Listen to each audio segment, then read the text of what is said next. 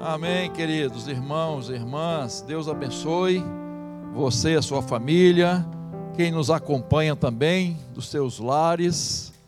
E vamos prosseguir no nosso estudo que já começamos. Aliás, acho que é a terceira é, parte agora. É, dessa agora é a segunda, né? Mas já começamos a falar sobre isso. Já três estudos. E o nosso texto básico é Isaías capítulo 59, 1 e 2. Isaías 59, 1 e 2. Hoje nós temos aqui a satisfação de ter um grupo de adolescentes ali, ó. Sim ou não? sim ou não, vocês estão lembrando de sim ou não, né? É, Tô, eu não estou tendo muito retorno aqui. Vocês estão me ouvindo direitinho? Está falhando? Ó, está falhando aqui, gente. Vamos lá. Se for preciso, eu passo para o outro ali. Né?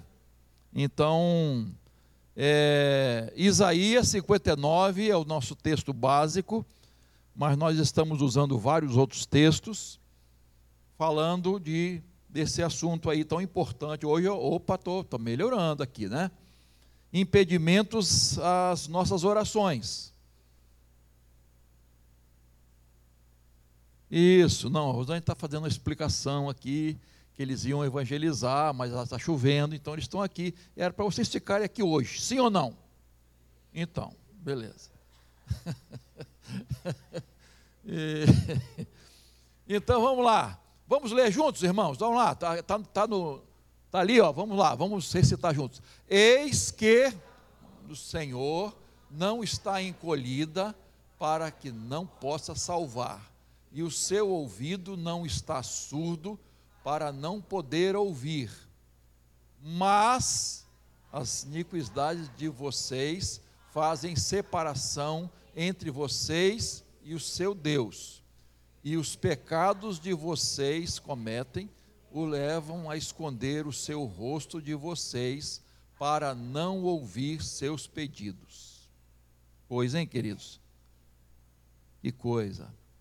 Então nós vimos que Deus, Ele. Aliás, tem um versículo antes que nós olhamos aqui que fala que Deus está ouvindo, né? Não foi, Glossete? Foi? Né? Está ouvindo, está atento às nossas orações, né? Então Deus está atento às nossas orações, Deus quer nos atender, quer, isso está claro na Bíblia, mas, há um mas aí, queridos. Todavia, contudo, os nossos pecados, iniquidades, e nós vimos isso quarta-feira, a diferença de pecado e iniquidade, fazem separação entre nós e Deus. Separação. E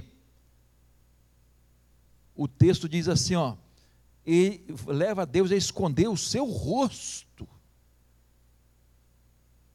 Tá? Para não ouvir seus pedidos. Tá, tá, tá, tá ruim ainda? Tá? Então o que você está fazendo aí, rapaz? Ah, bom. então, queridos, é, precisamos entender isso.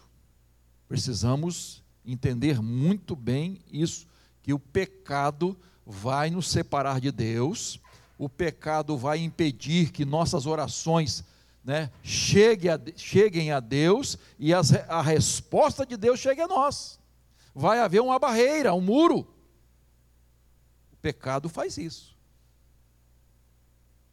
Então nós temos que resolver o problema do pecado. Aí vimos quarta-feira passada que nós precisamos identificar muito bem os pecados, identificá-los, é? nossas ações, nossas atitudes, nossas palavras, nossos pensamentos, omissões, dar nomes a eles. Não é, não chegar ah, multidão dos meus pecados, não é nada disso, né? Todos meus... É importante identificar, confessar confessar, eu menti, eu adulterei, eu furtei, eu fofoquei, eu não demonstrei amor, eu falei que não deveria, eu invejei as coisas do próximo, enfim. Falar para Deus, abrir o coração e dizer: está se passando. Do nosso arrependimento. Confessar a Deus. Eu estou arrependido disso. E depois, acabou, né? Hã? Qual foi o terceiro passo? Deixar. Deixar. Deixar. Tomar a decisão de deixar, de não praticar mais. E, por fim, falamos de buscar fortalecimento da vida espiritual, fortalecer a vida espiritual, para não cair de novo. Então, a Bíblia apresenta não é, os recursos de Deus para nosso fortalecimento espiritual. Bíblia, oração, não é, a armadura de Deus, enfim, é, está envolvido com a obra de Deus, para participar, enfim, isto é, fortalecendo nossa vida espiritual, para não cairmos mais. Tá? Então, vamos dizer assim, esse, esse ponto aqui é, é, é, o, é o pano de fundo daquilo que vamos falar, porque nós vamos citar alguns pecados que a Bíblia cita que impedem nossas orações. Tá? Então, primeiro, motivação errada. Motivação errada. Tiago 4, 3. Tiago 4, 3 que diz: pedem e não recebem. Por quê? Porque pedem mal para esbanjarem em seus prazeres. O que está motivando aquela oração? Para quê? É para a glória de Deus? Esse é um outro obstáculo, irmãos, as orações serem respondidas por Deus. Parece assim não ser muito importante. E às vezes as pessoas não, não param para ver, porque nós temos que fazer separação, a diferença entre prazeres e necessidades. Prazeres e necessidades. Deus, em lugar nenhum, Ele é, promete atender nossos prazeres. Mas há muitos textos falando que Ele vai suprir nossas necessidades. Nós vamos ver alguns, né? que às vezes as pessoas interpretam mal, de maneira errada, alguns textos. Então, é, por exemplo, Salmo 23, 1. O Senhor é o meu pastor, nada me faltará. Então, se nada vai me faltar, eu vou pedir um iate. Um iate, gente, que legal, um iate, né? Ou um barco muito bonito para tal, não sei o quê. Ou vou pedir, enfim. Não é isso. Versículo 1 é o título do salmo. O Senhor é meu pastor, não me faltará. E aí ele vai descrever o que? O que, que não vai nos faltar? Ele vai suprir nossas necessidades físicas, materiais, né? emocionais, espirituais. É só ler o salmo, irmãos. É só ler o salmo. Está ali. Não tem erro, queridos. Outro texto que as pessoas interpretam de maneira errada. Mateus 6,33. Tá?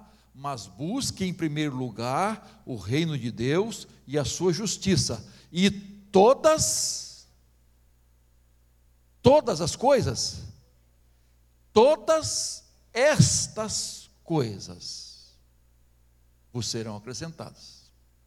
Não todas as coisas. Que estas coisas? Você vai ver o contexto do texto, por isso que é importante ler o contexto. Está falando de quê, irmãos? De comer, beber, vestir, o, o futuro, o amanhã. Todas estas necessidades serão supridas. É isso que o texto está dizendo, irmãos. Não precisamos ficar ansiosos por causa dessas coisas. E o 25 fala: não andem ansiosos, né? não se preocupe com a sua vida quanto ao que irão comer, beber, tá, tá, tá, tá, tá. Salmo 37, 4. Agrade-se do Senhor e Ele satisfará vai satisfazer os desejos do meu coração. Que maravilha, não é? Tudo que meu coração pedir. Ah, mas tem alguma coisa antes. Agrade-se do Senhor. Irmãos, quem tem o Senhor, quem tem a bênção maior, quem vive em comunhão com Deus, não vai pedir algo que seja contra a vontade desse Deus. Por isso que ele vai atender, né, satisfazer os desejos do teu coração, porque nós vamos agradar o Senhor, nós estamos já agradecidos pelo Senhor, agraciados pelo Senhor. Ele nos agrada.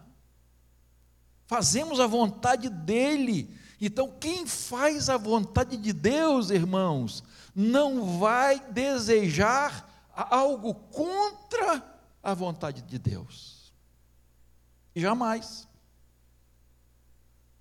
Porque quer agradar o Senhor. Vamos lá, Filipenses 4,19. uma aguinha aqui que está dando um negocinho aqui. Uma coceirinha aqui na garganta. Filipenses 4,19.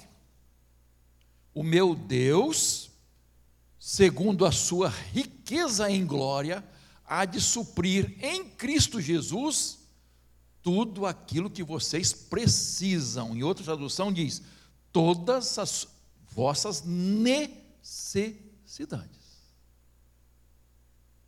Eu, irmãos, eu, tá? Pastor Tadeu. Eu acredito que nós nem precisamos orar pelas necessidades. Porque já há uma promessa nada contra você orar pelo o Pai Nosso diz, o pão nosso de cada dia nos dá hoje e tal, tal, tal. Beleza, não há problema não. É uma oração modelo que Jesus deu, tá?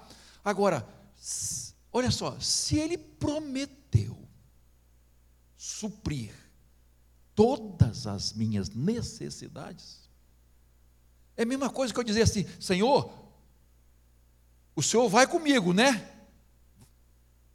Ele já disse que estaria conosco todos os dias. Então não posso duvidar que Ele vai estar comigo.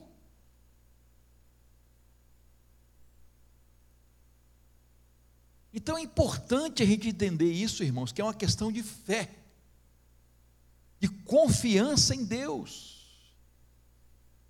Ele vai suprir. É lógico que esses versículos não estão dizendo para a gente cruzar os braços. Ah, beleza, Deus vai suprir, eu vou ficar tranquilo, sentadinho na rede, tomando água fresca, um suquinho de laranja. Não, não está dizendo isso. Em momento algum a Bíblia fala sobre isso. Nós vamos lutar, buscar, trabalhar com fé, mas sem essa ansiedade sem essa ansiedade, sem duvidar de Deus, porque Ele vai suprir todas as nossas necessidades. Outro dia nós vimos uma, uma mãe, vocês lembram o nome dela, que fez um pedido para os filhos? Já até citei de novo aqui, né, depois do estudo. Chamada Sá. Sim ou não? Salomé. Salomé, mãe de. Quase. Tiago e João. Senhor, que no teu reino um, um, filho meu fica à tua direita e o outro à tua esquerda. Olha só. Jesus disse: Você não sabe o que está pedindo, mulher. Agora, assim, minhas palavras, né? Você não sabe o que está pedindo, mulher. Você faz ideia do que está pedindo, mulher? Graças a Deus, irmãos, que tem oração que a gente faz que Deus não atende, sabe? Graças a Deus, porque a Bíblia diz mesmo que nós não sabemos orar. Nós pedimos mal. Nós pedimos mal, queridos.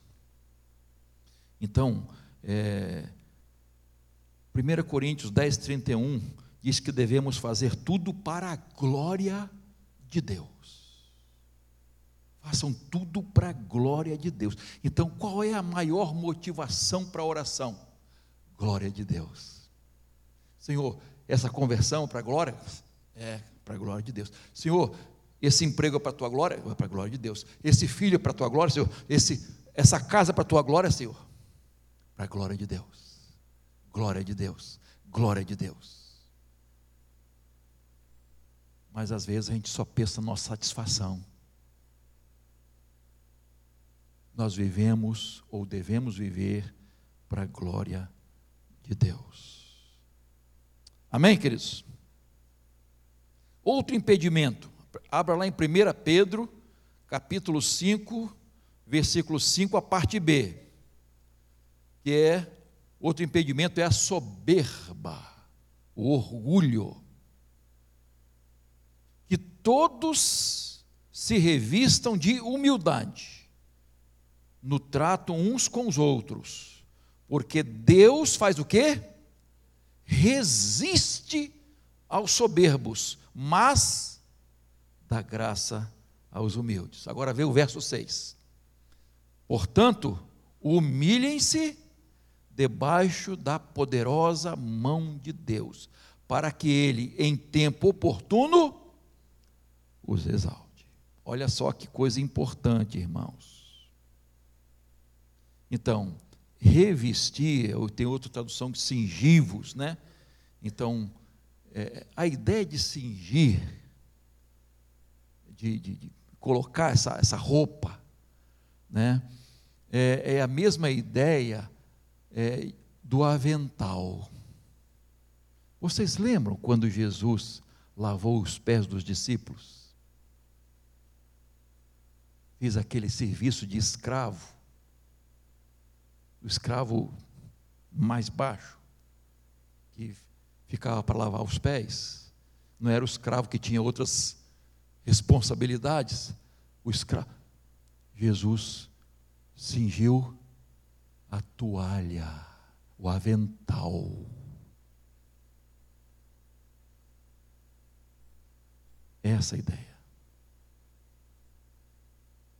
Coloca um avental, meu irmão. Minha irmã, coloca um avental para você servir. Humilhe-se. Seja humilde.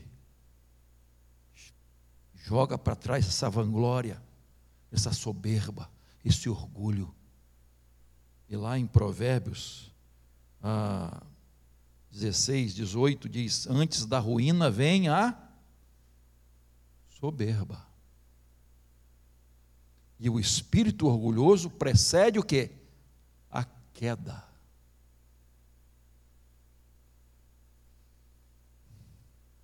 Queridos, a, a humildade é o portal da honra diante de Deus quando a pessoa está cheia do seu ego, quando ela se enche do seu ego, ela está vazia de Deus. Vazia. Não tem lugar para Deus quando ela está com o seu ego cheio. E aí ela está perto do tombo. E a gente está cansado de ver exemplos assim. aqui nos nossos dias, né? E a gente vê também do passado, né? Por exemplo, Pedro. Qualquer um, Senhor, menos eu.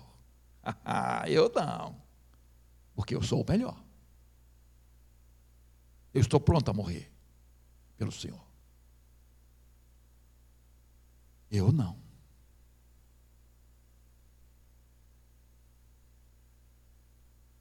Isaías 14, não precisa botar o texto, nem dei para o irmão lá.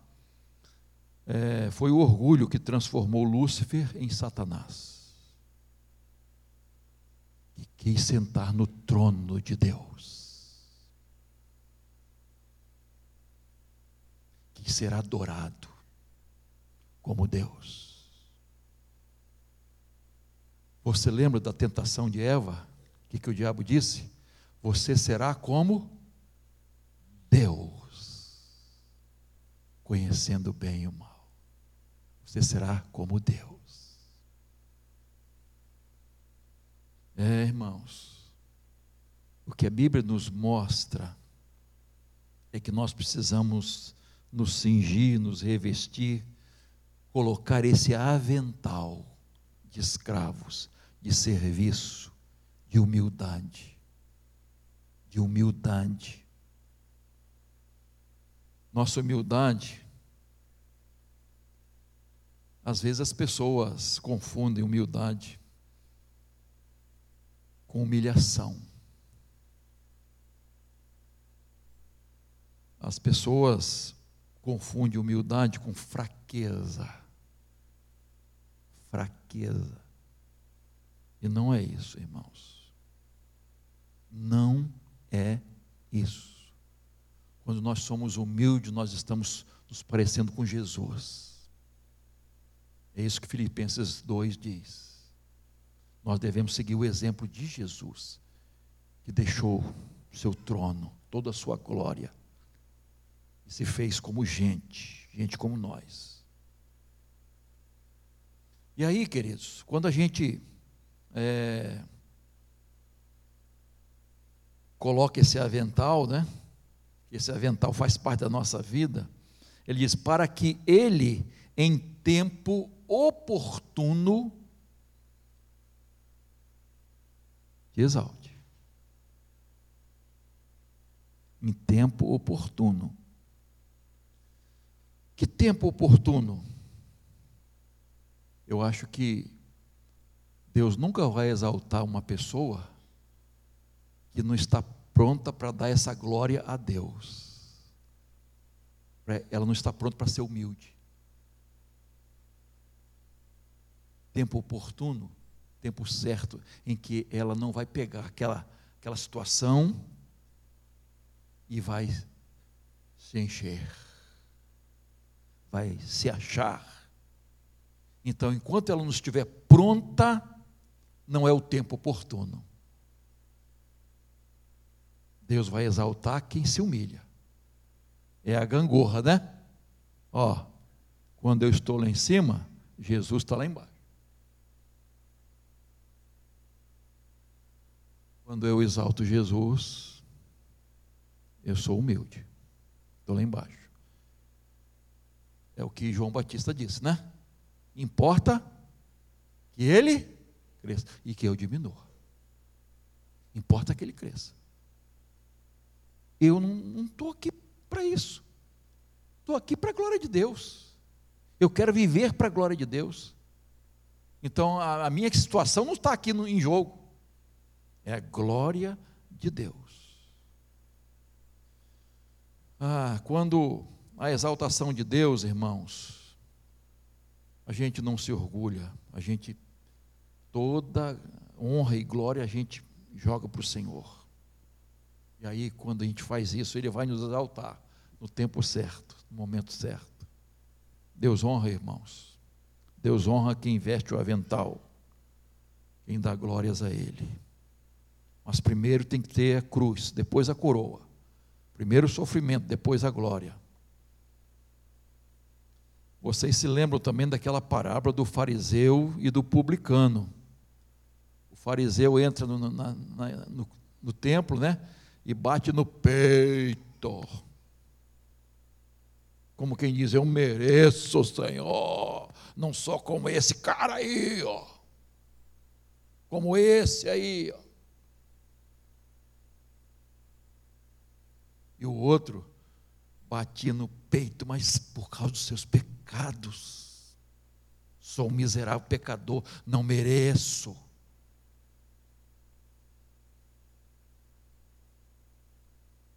E aí é aqui que a Bíblia diz: um saiu justificado e o outro não.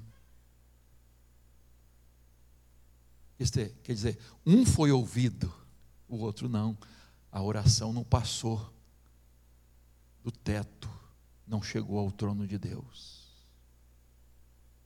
Porque não houve humildade, irmãos. Queridos, é muito importante humildade. Eu vi uma frase, diz assim: cuidado com a soberba. O último carrinho que você vai andar, o último carro que você vai andar, é aquele que conduz o caixão, nem tem motor. Eu achei interessante isso. Cuidado com a soberba. O último carro que você vai andar, nem motor tem. Aí tem a figura, tem a, foto do carrinho lá que leva o caixão para a sepultura.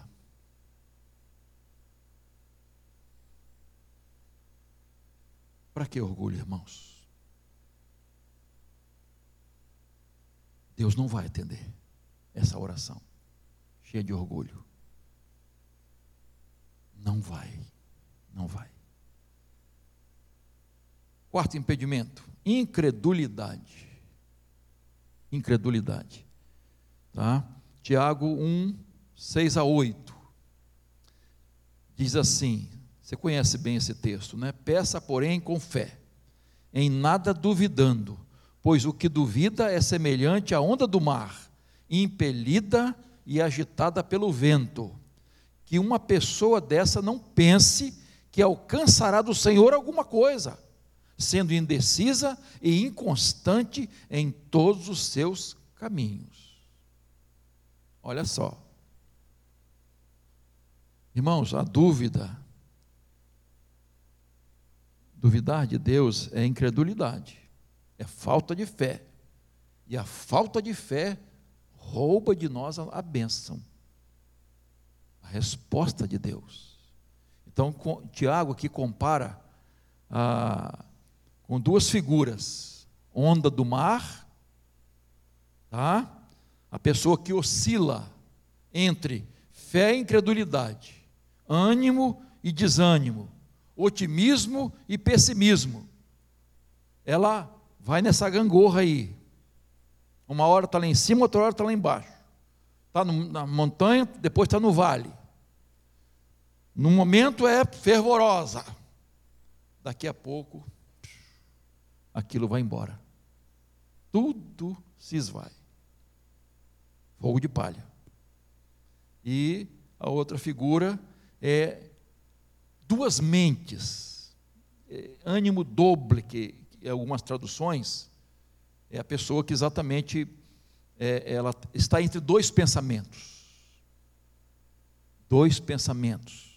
A fé diz sim e a descrença diz não. Uma hora ela diz sim, outra hora ela diz não.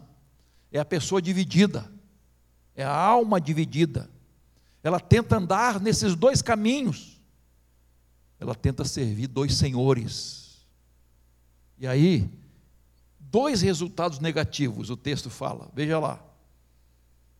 O crente que, que ora com dúvida. Primeiro, fracasso na oração.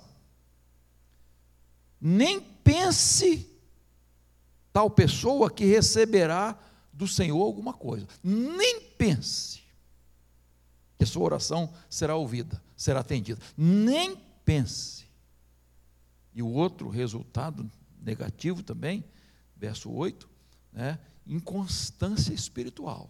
Veja lá, é inconstante em todos os seus caminhos. Isso faz parte da vida dela. Ela não chega à maturidade. Ela está exposta a todo tipo de vento de doutrina. Aqueles crentes que, que não se firmam, irmãos. que não tem raízes aprofundadas aí, o tema aí do, do congresso, lá no, no mês que vem, não tem raízes aprofundadas. Já vou falar de crente raiz, já até anotei esse, um, esse tema para meu um sermão aí. Crente raiz, quem é? Está aprofundado, irmãos, na palavra, em Deus, tá? Não é um barco à deriva, que vai sendo levado de acordo com o vento, vai para lá e para cá. Já pescou? Barco à deriva? O mente brilhante ali, o, o, Arnaldo. Davi também, eu também já pesquei. Já pescou? Já pescou? O barco vai sendo levado. Às vezes está até no pesqueiro bom, aí está sendo levado, sai fora. Assim, irmãos. É a pessoa que, que não é firme na sua fé, na sua confiança em Deus.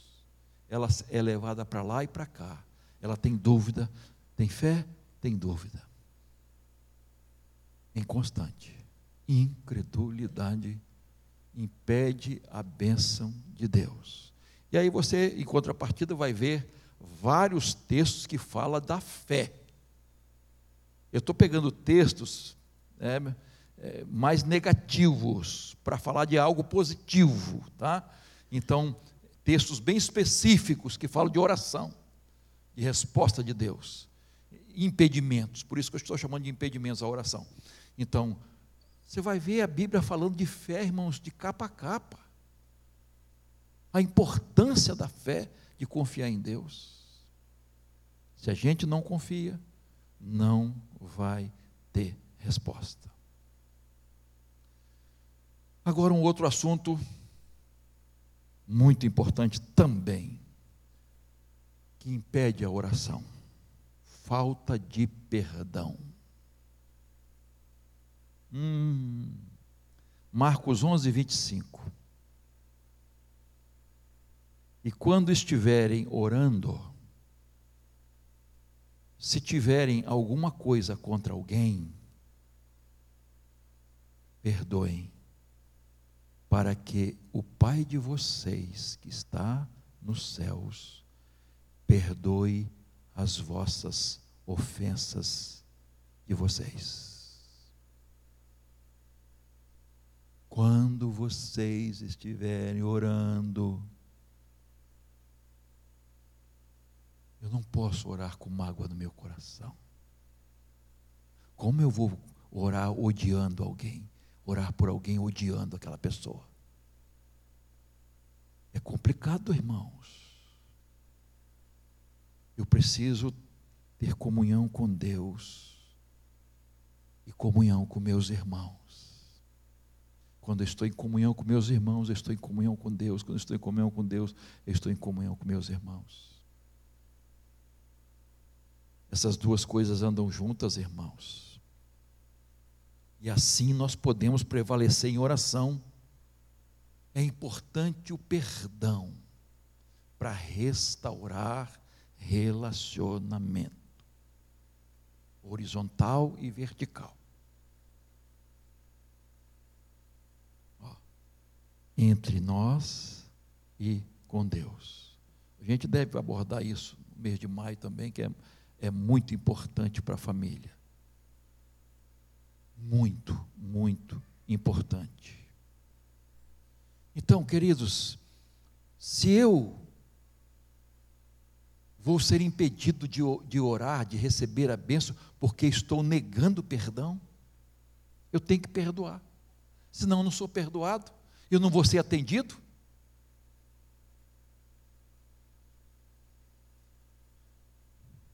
Não podemos estar reconciliados com Deus e viver em guerra com os irmãos. Eu não posso estar em comunhão com Deus e estar em guerra com a minha família. Mas aí vai depender de algumas coisas, daqui a pouquinho eu vou chegar lá. Você pode estar pensando um monte de coisa aí, né? Veja bem, irmãos, a grande pergunta é essa: e se o meu irmão não quiser? Eu quero me reconciliar, eu quero resolver o problema. E se a pessoa não quiser? E aí? Como é que fica? Eis a questão. Vamos lá. Romanos 12, 18.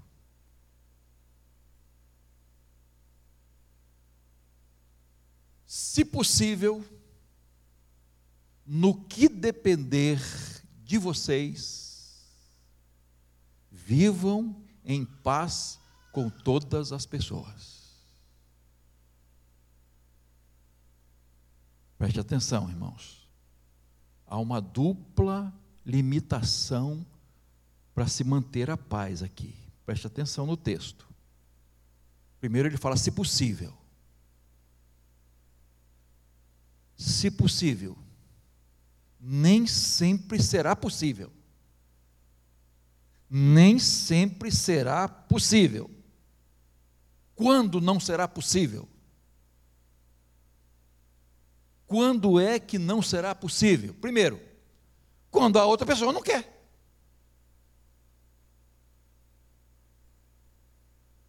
Se eu quero e o outro não quer, ou a outra pessoa não quer, como é que vai ser? Então essa paz não será possível. Não será possível essa reconciliação. E a outra situação é quando a verdade for sacrificada. Preste atenção. Às vezes, as, as pessoas, para manter a paz com a gente, elas querem que a gente é, é, faça alguma coisa, se submeta a alguma coisa que não convém, que não é a verdade, não é algo de Deus é, tem que entrar no esquema, tem que concordar com o erro. Para a gente manter a paz, a gente vai, vai ter que concordar com isso aqui. Não será possível, porque nós vamos permanecer firmes na verdade, naquilo que é a palavra de Deus. E nós sabemos muito bem que neste mundo que nós vivemos, nós vamos ser impopulares. nós vamos desagradar. E não será possível andar em harmonia com aquelas pessoas. Porque o que elas querem, o que elas exigem, nós não vamos aceitar. Por exemplo, mentir, trapacear, fazer tramóias, suborno, nós não vamos aceitar. E aí não haverá condição de se manter em paz. Quando a verdade for sacrificada, quando exigem de nós algo contrário à palavra de Deus, à vontade de Deus. Então, nessas duas situações, não será possível quando a pessoa não quiser, a pessoa envolvida não quiser, e quando se exige o sacrifício da verdade, daquilo que é a vontade de Deus. Volte ao texto, né? se possível, né? Agora, quanto depender de vocês, de nós, olha só, olha só, irmãos, presta atenção. É, é, eu vou voltar aí, Romanos 12, 17, né? É, Romanos 12, 17. Não paguem a ninguém mal por mal. Procurem fazer o bem diante de todos. Então não devemos retaliar, dar o troco com a mesma moeda, na mesma medida. Então eu não posso pagar o bem com o mal. Isso é demoníaco. Pagar o bem com o mal. Isso é demoníaco. Pagar o mal com o mal. Isso é uma atitude humana, de vingança. Isso acontece muito. Tá? E agora, pagar o mal com o bem, É graça de Deus. É difícil? É. Não é fácil fazer isso. E quem disse que seria fácil? Você pagar o mal que você sofreu com o bem. Não é fácil, não, irmãos. Não é fácil, não. Mas nosso exemplo maior é Jesus.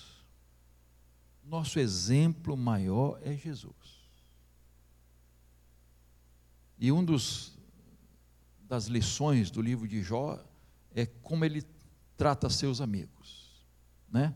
Muito amigos. Que Deus depois no final diz: "Você vai orar por eles". É a oração, a sua oração eu vou atender.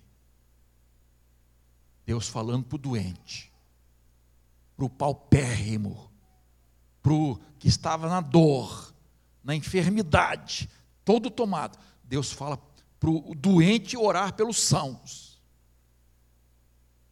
A sua oração, a sua intercessão, eu vou atender.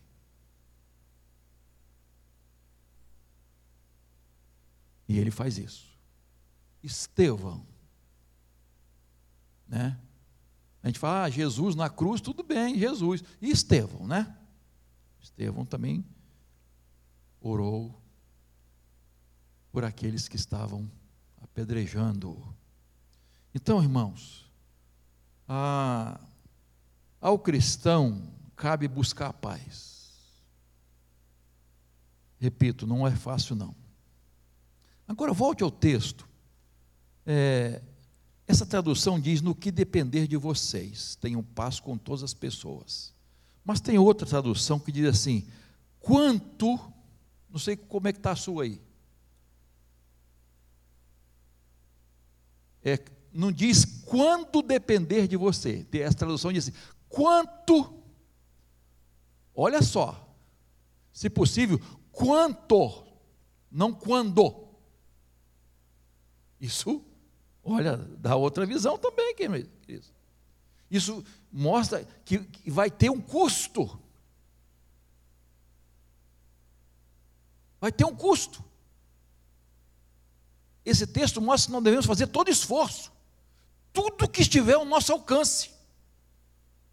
Renúncia, humildade. Às vezes vai ser custoso, irmãos. Às vezes vai ser custoso mas vale a pena. Vale a pena porque nós estamos seguindo o exemplo de Jesus. O cristão não é gerador de conflitos. Já, já viu como tem cristão encrenqueiro? Crente encrenqueiro. Conhece? Não precisa levantar a mão, não. Sim ou não? Crente encrenqueiro, irmão crente. Eu ia falar outras coisas, mas não está dentro da, da, ideia aqui, mas vou deixar para lá. Mas que não é pacificador, irmãos. Que gosta de jogar mais lenha na fogueira. Gosta de acender a coisa mais. Espizinhar mais. Ah. Já vou terminar é preciso ser pacificador, aquele que leva a paz. Hebreus 12, 14. Procurem viver em paz com todos e busquem a santificação, sem a qual ninguém verá o Senhor. O cristão, o crente é, de, é da paz, é pacificador. Mateus 5, 9. Bem-aventurados os pacificadores, porque filhos de Deus, pacificadores. Para com essa contenda. Não fica alimentando essa contenda, não. Isso acontece muito em família, em ambiente de trabalho, e, e uma série de coisas. Para com isso. Tem gente que gosta de disseminar coisa, fake news. Para com isso. Quando descobre a falha de um irmão, Puxa vida. Tiago 3,17. Mas a sabedoria lá do alto é primeiramente pura e depois pacífica. A sabedoria do alto, primeiramente é pura e depois pacífica. A pessoa sabe, ela é pacífica. A paz, quem busca a paz, a pessoa está usando de sabedoria. Conhece aquele ditado que é, dou um boi para não entrar numa briga. E dou uma boiada para quê? Não sair dela. Que coisa horrível, queridos. Você tem que dar um boi para não entrar numa briga e dar uma boiada para sair dela. Sai desse negócio. Para com isso. Não te pertence isso mais. É porque comigo o buraco é mais embaixo.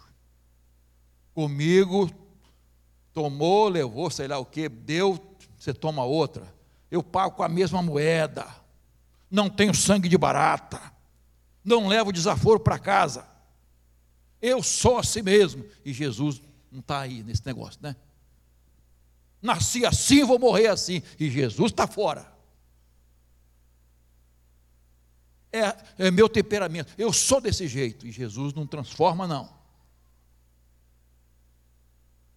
O cristão age de maneira diferente. Não, irmãos, por favor, não é ser bobo, tá? Não é ser João bobo que, que bate, pá, vai lá, vem cá, faz tudo o que quiser, e ele está sempre assim, ó. Não, não, não, não, não, não é isso não, queridos. O cristão luta por seus direitos. Ele quer fazer a coisa certa. Ele não quer ser passado para trás. Então, queridos, o mesmo texto que fala para sermos pacíficos é, é, o mesmo texto que fala de fome e sede de justiça. Querer que a coisa certa seja feita. Então, é importante isso. É possível? É, se nós agirmos assim. Deus nos ajude, irmãos, para que possamos é, deixar essas coisas, para que as nossas orações não sejam impedidas. Ah, por que, que Deus não me ouve? Por que, que Deus não me atende? Talvez a motivação seja errada. Talvez seja soberba, orgulho. Talvez seja falta de fé. Talvez seja falta de perdão.